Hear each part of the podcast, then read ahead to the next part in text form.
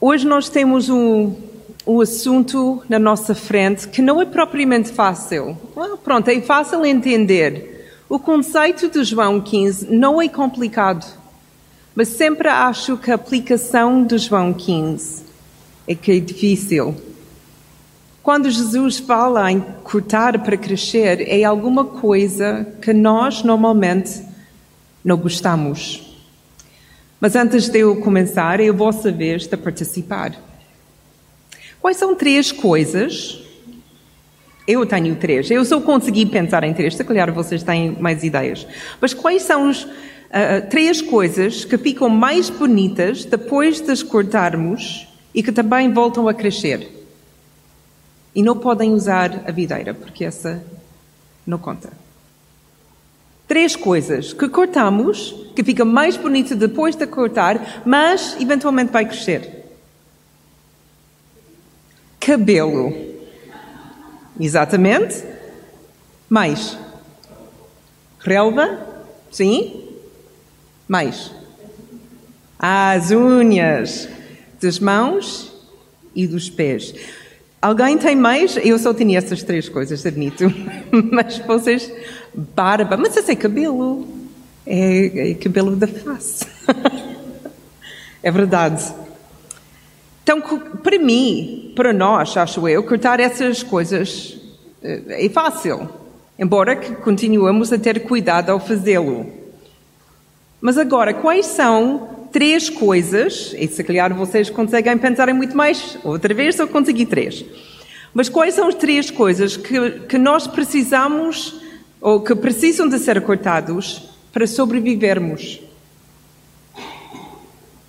Três coisas que precisam de ser cortadas para sobrevivermos.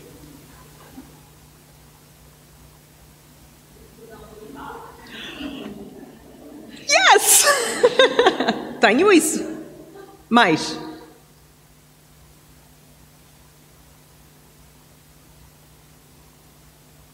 Oh, come on. Alguém consegue sobreviver com um rim? Então, alguns dos nossos órgãos podemos cortar e temos de cortar para sobreviver. Se tens problema com, com o apêndice, não o vais deixar lá dentro, pois não. E mais alguma coisa? A coisa que é mais cortada, se calhar, do mundo hoje em dia? Que temos de cortar se vamos sobreviver? Qual é a doença número um em mortes mundial? Cancro. Cancro. Essas coisas são mais difíceis. Um bebê chora depois de ser separado da sua mãe e muitas mães sofrem depressão depois, mas nós sabemos que tem de ser a corda umbilical tem de cair e nós temos de cortar da mãe. Essa é para sobrevivência. E todos nós sabemos que somos feitos de células e células são coisas importantes, boas, necessárias.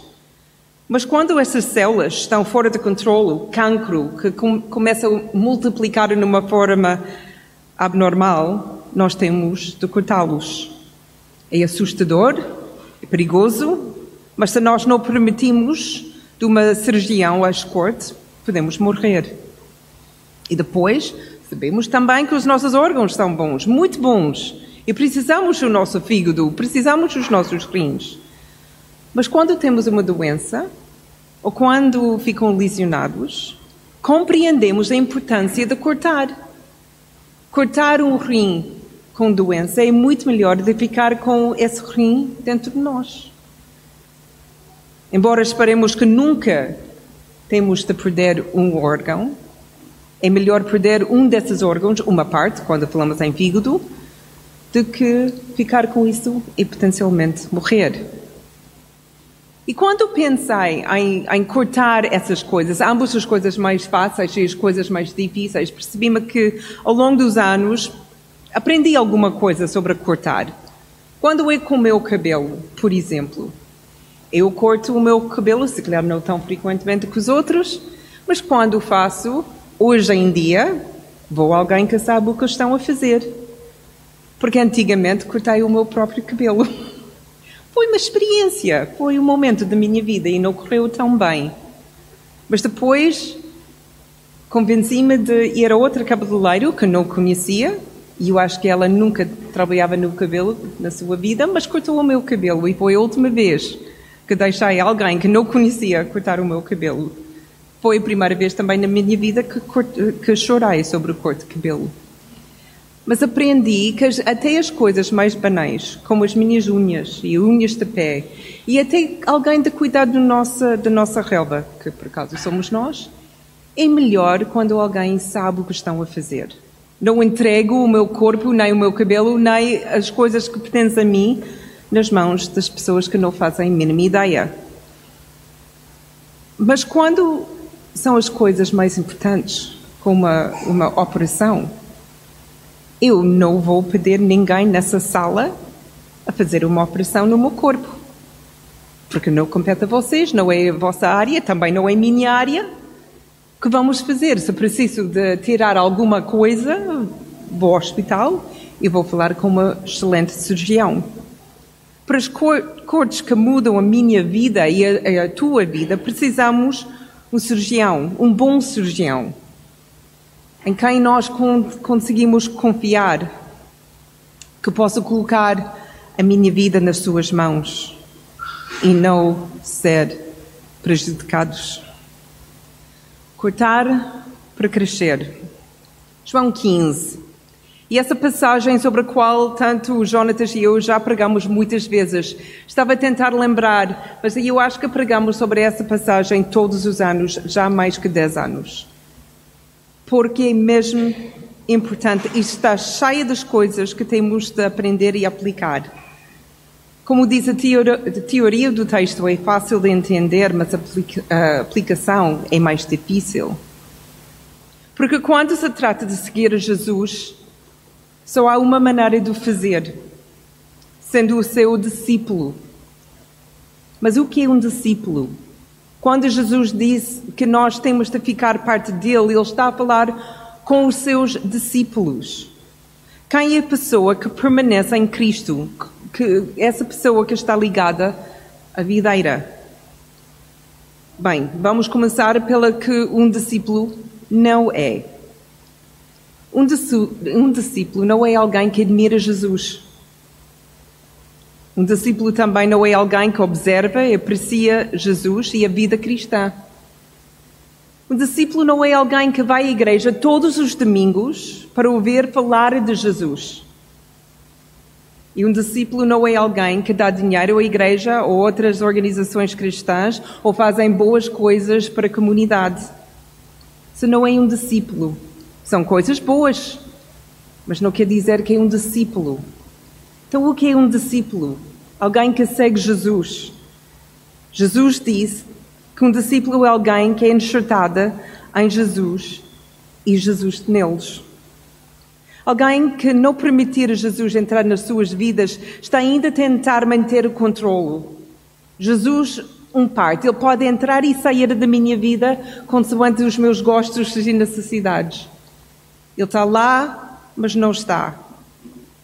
Então essas pessoas ainda estão no centro e se calhar Jesus, como disse, pode entrar. Ainda há certas áreas onde ele não está permitido entrar. E Jesus disse, então esse não é meu discípulo. Jesus não só encaixa nas nossas vidas, Ele quer que sejamos enxertados na sua vida. Que não há parte de nós que não é completamente envolvido na vida de Jesus. Ele é o centro. Então, não, não, não tentamos encaixar Jesus aqui, tentamos estar nele, que é diferente. Então, ele faz uma parte essencial da nossa vida, enquanto nós somos uma parte essencial da sua. Jesus é a fonte da vida. Nós crescemos nele, sabemos dele, crescemos por causa dele, somos um nele e estamos relacionados uns com os outros por causa dele. Ele é o foco. E porque Ele é a fonte e nós eh, pertencemos a Ele, Ele tem todo esse direito de fazer o que Ele está a dizer em João 15. Ele tem responsabilidade, ele tem a autoridade de pegar na tesoura da poda e começar a cortar o que ele sabe que está morto e o que sabe que precisa ser podada para crescermos melhor. Abrimos a Bíblia em João 15 e vamos ler os primeiros oito versículos. Acho que no, na Bíblia para Todos o que tem lá é o, o, o BPT, mas eu vou ler do, o livro. João 15, 1 a 8. Eu sou a videira verdadeira e o meu pai é o lavrador. Ele corta todos os ramos que não produzem fruto. E aos que produzem, pode-os, para frutifiquem ainda mais. Ele já cuidou de vocês, podando-vos para que tenham mais vigor e utilidade, graças aos ensinamentos que vos dei. Tenham o cuidado de viver em mim e deixe-me viver em vocês. Porque um ramo não pode dar fruto quando separado da videira. Por isso, não poderão dar fruto afastados de mim. Sim, eu sou a videira e vocês são os ramos. Aquele que viver em mim, eu nele, produzirá muito fruto, pois sem mim nada podem fazer. Se alguém se separar de mim, será lançado fora para ser um ramo inútil. Seca e é posto com todos os outros, que serão depois queimados. Mas se continuarem em mim e obedecerem aos meus mandamentos, poderão pedir o que quiserem, que vos será concedido. Os meus verdadeiros discípulos produzem muito fruto, o que traz grande glória ao meu Pai. Tu e eu, nós não temos a autoridade e sabedoria nem a responsabilidade de cortar coisas da nossa vida e da vida das outras pessoas também. João 15 ensina-nos que essa é o trabalho de Jesus. Não somos nós que decidimos que ramos que nós devemos cortar. Embora que tenha algumas sugestões para Jesus, mas ele não pede. E nós não escolhemos o quanto cortar.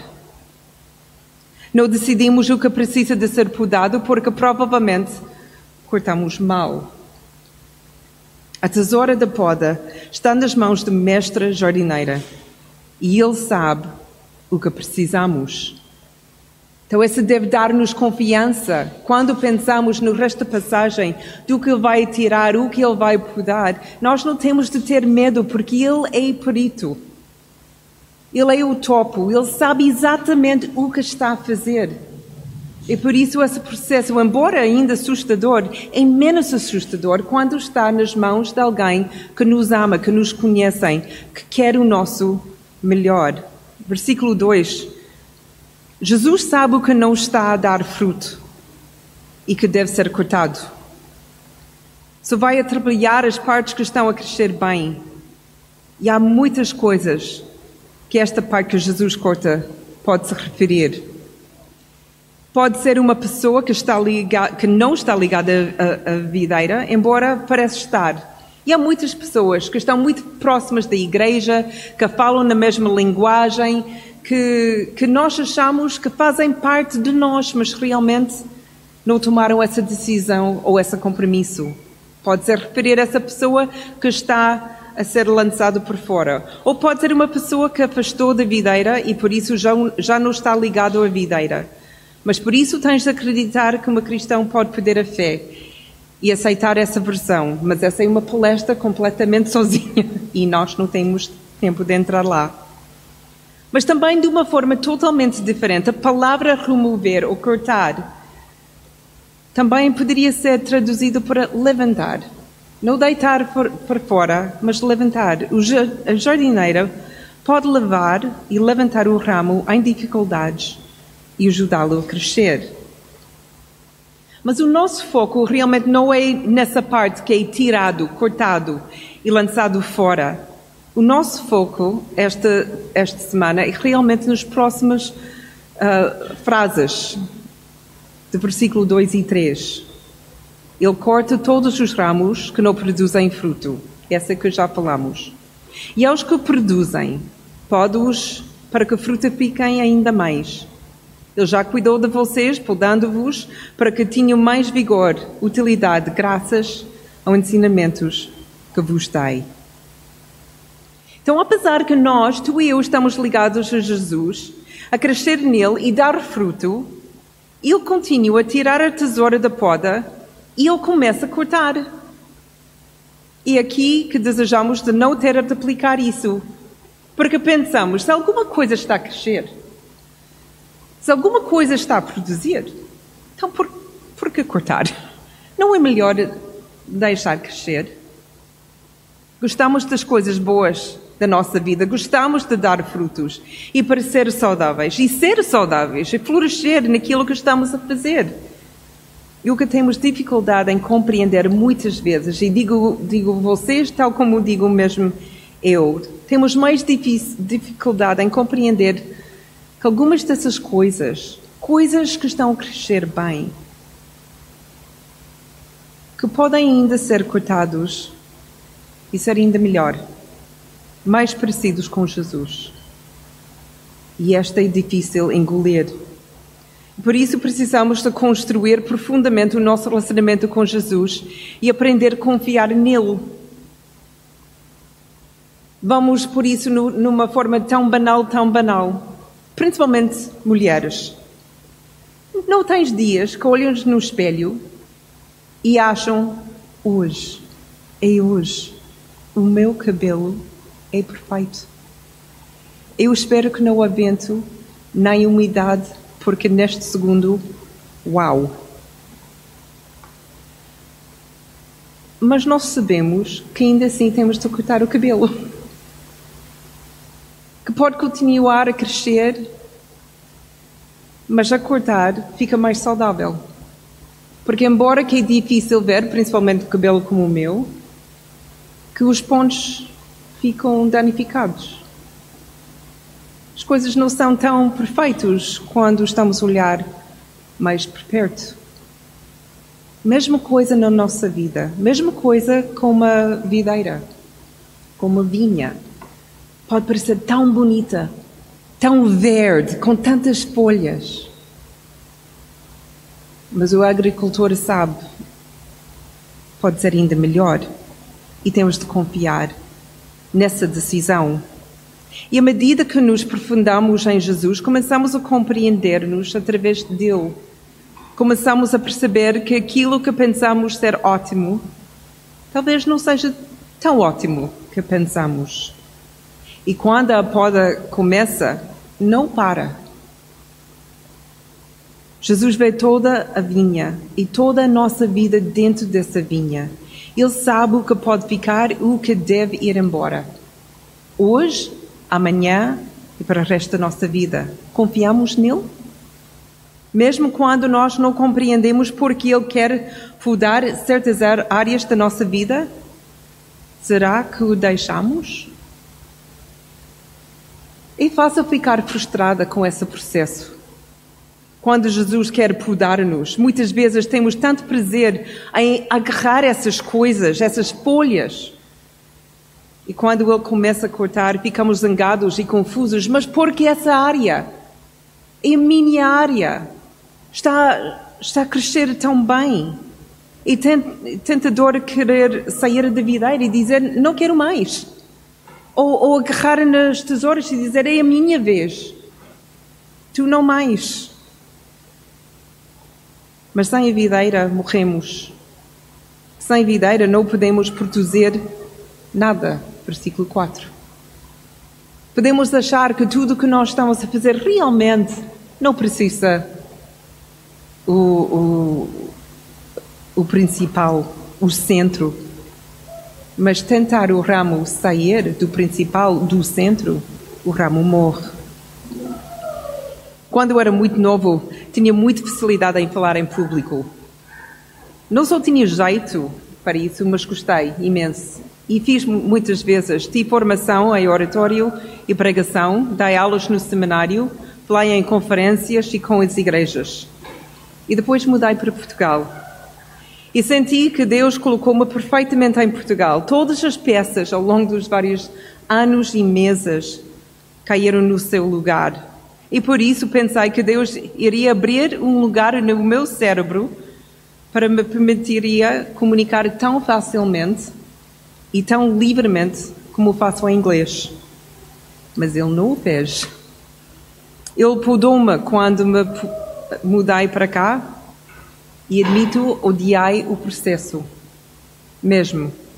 Chorei, supliquei-lhe, pedi-lhe um dom especial, queria falar em línguas. Não era tão egoísta, não queria línguas. Língua. Língua portuguesa. E ele disse: Não. E manteve-me em silêncio. Por quê? Porque eu amava o meu dom, dependia do meu dom para partilhar Jesus, para encorajar os outros, para falar às suas mentes e aos seus corações. Mas eu não amava bem as pessoas. Tinha-me dependendo tanto no que podia fazer que a minha capacidade de amar os outros era muito mais pequenino. Eu tinha de aprender, fechar a boca e aprender a amar. No silêncio aprendi a importância de escutar, de ouvir os outros, de dar um abraço e cedendo o meu espaço pessoal. Aprendi de ser mais generosa com o meu tempo, com o meu dinheiro, com os meus bens, a ser mais hospitaleira, abrir mais a minha casa, servir mais vezes as pessoas e ser mais empática com aqueles que eram mais lentos a falar, tal nesse caso como eu. Com o passar do tempo aprendi a falar melhor, mas agora em conjunto com todas as outras coisas que aprendi, e não eram meses, eram anos. Anos. Que causava lágrimas agora causa uma grande alegria. O corte valeu o crescimento. Ainda bem que cheguei a um país que não falava a minha língua materna. Ou ia sempre usar o meu dom e não aprender mais nada. O que é que Jesus pode querer cortar na tua vida? Consegues identificar uma área em que pensas que podes perder algo para ganhar algo ainda melhor? Talvez seja mais fácil responder essa pergunta se tivermos uma ideia do que Jesus pode querer produzir em nós. E felizmente nós sabemos, porque Joshua já tinha lido. Para nós todos, Jesus quer produzir bons frutos. Ele tem planos coletivos para todos nós, ou seja, Ele quer que todos nós nessa sala crescemos nas exatamente as mesmas áreas. E depois Ele tem o plano individual, o que Connie tem de aprender, o que Rosário tem de aprender, o que Jonatas tem de aprender. Essa é diferente. Hoje vamos falar sobre a coletiva, o que Ele quer de, de todos nós aqui nessa sala. E cada um compete a ti também de ter tempo, momentos de reflexão e conversa honesta com Deus, a, a, pedir dele demonstrar o que Ele quer que nós, eu, tu, onde Ele quer tratar a sua vida.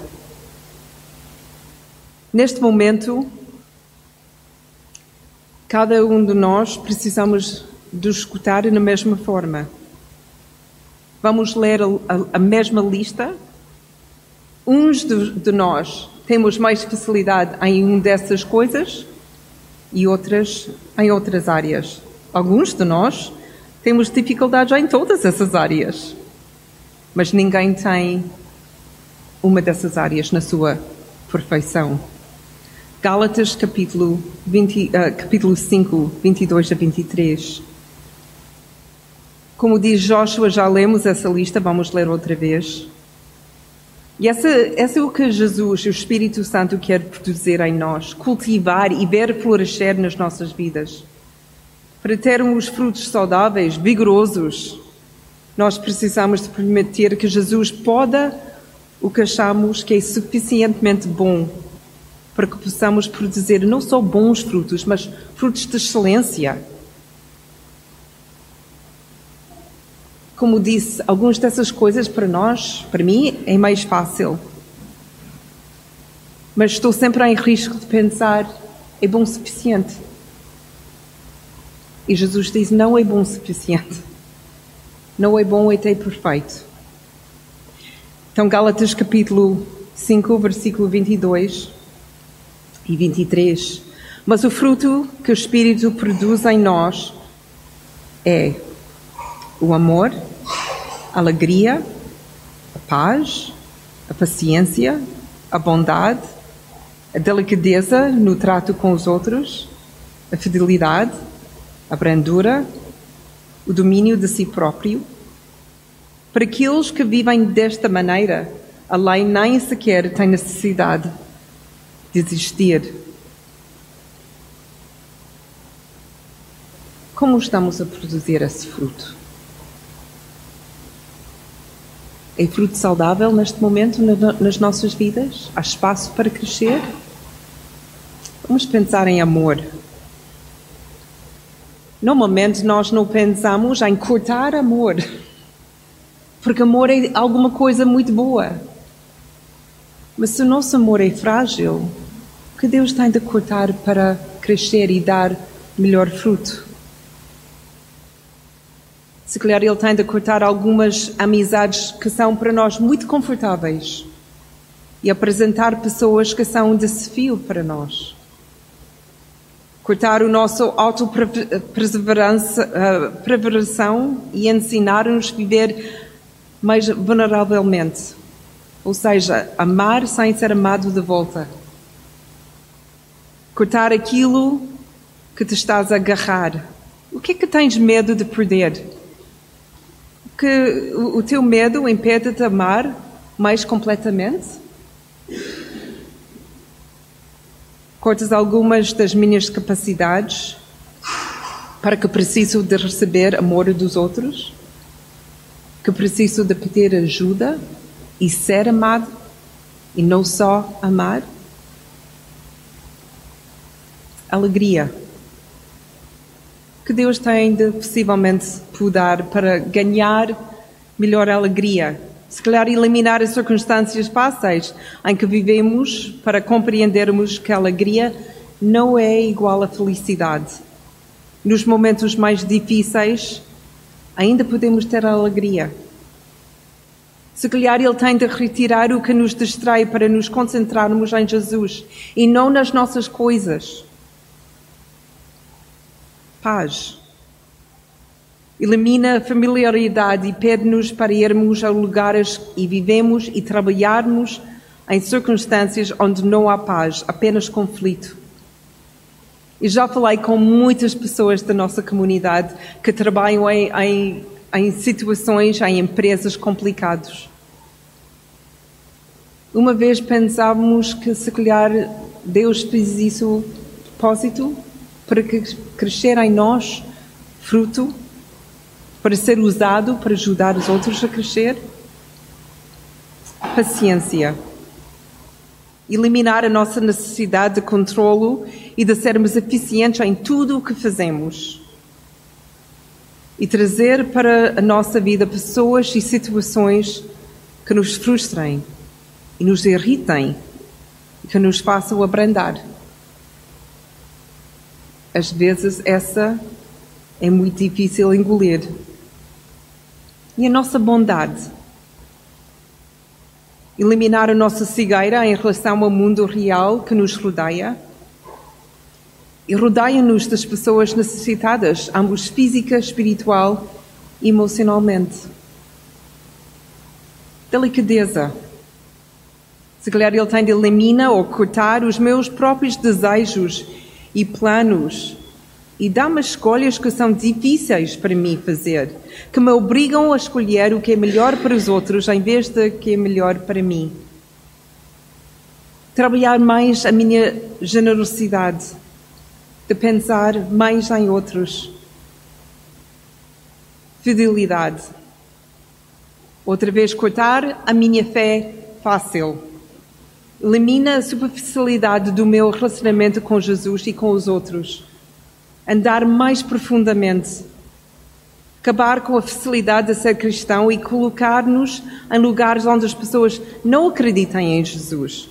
São até apáticas e até hostis ao Evangelho. Mantemos-nos lá para que desenvolvemos resiliência. brandura ou gentileza. Cortar os restos da nossa, da nossa personalidade, onde somos tentados a pensar: eu sou sempre assim, faz parte de quem sou. E colocar a nossa vida, na nossa vida, pessoas que nos amem o suficiente para nos confrontarem e depois nos ajudarem a mudar.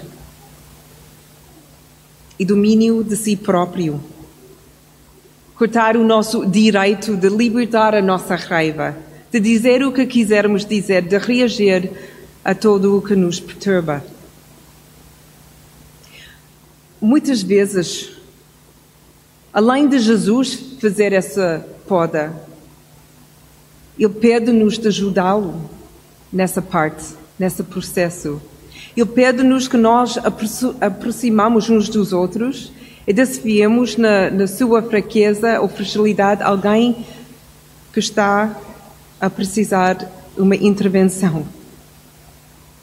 E quanto estamos a ajudar nesse processo, no, nesse processo, no mesmo tempo estamos a ajudar a outra pessoa, também estamos no processo de ser podados. Confrontar alguém, ajudá-lo com questões de caráter ou de personalidade, também nos ensina a ser pacientes amorosos, gentis e bondosos.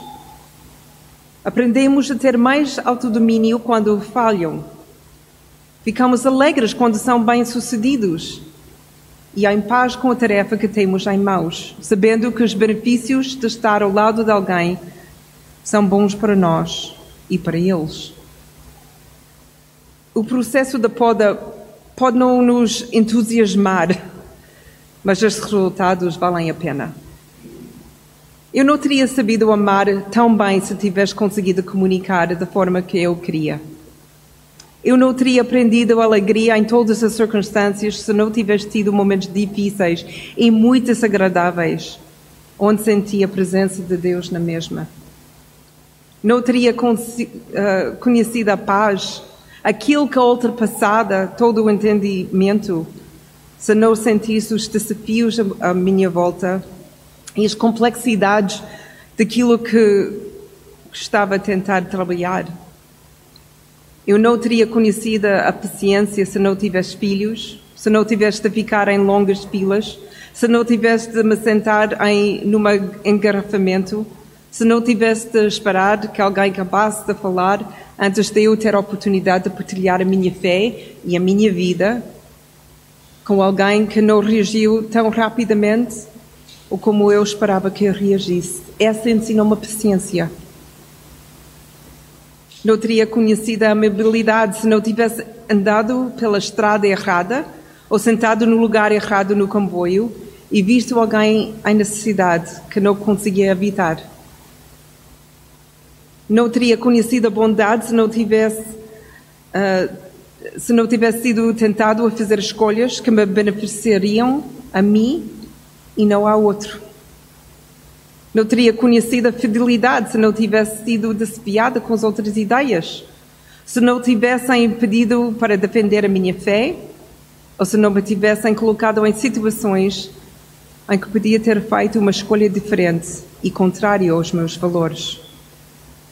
Não teria conhecido a gentileza se não tivesse sido maltratada por pessoas que não eram gentis comigo. Essa experiência mostrar-me que realmente eu faço a mesma coisa.